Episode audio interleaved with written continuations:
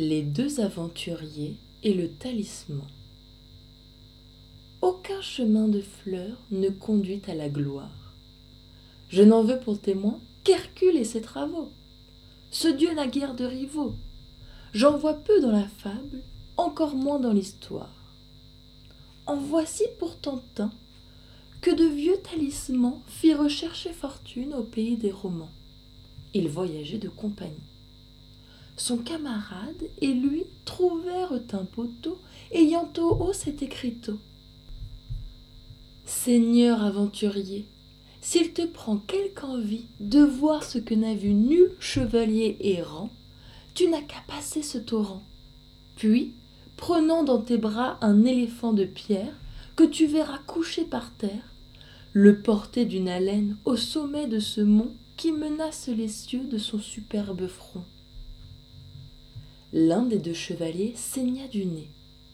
Si l'onde est rapide autant que profonde dit-il et supposez qu'on la puisse passer pourquoi de l'éléphant aller s'embarrasser? Quelle ridicule entreprise! Le sage l'aura fait par tel art et de guise qu'on le pourra porter peut-être quatre pas. Mais jusqu'au haut du mont d'une haleine il n'est pas au pouvoir d'un mortel à moins que la figure ne soit d'un éléphant nain pygmée avorton propre à mettre au bout d'un bâton. Auquel cas où l'honneur d'une telle aventure? On nous veut attraper dedans cette écriture. Ce sera quelque énigme à tromper un enfant. C'est pourquoi je vous laisse avec votre éléphant.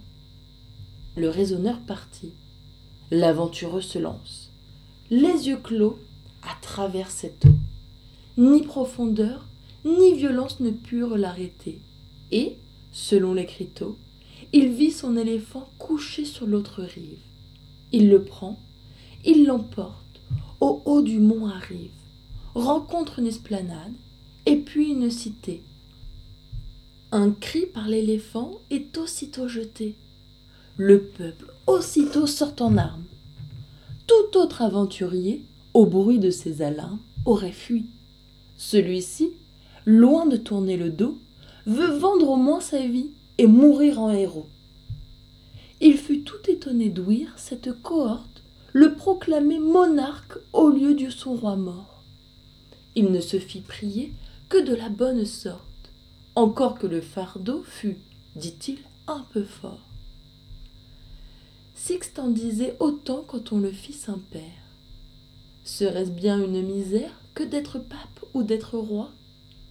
On reconnut bientôt son peu de bonne foi. Fortune aveugle suit aveugle hardiesse. Le sage quelquefois fait bien d'exécuter avant que de donner le temps à la sagesse d'envisager le fait et sans la consulter.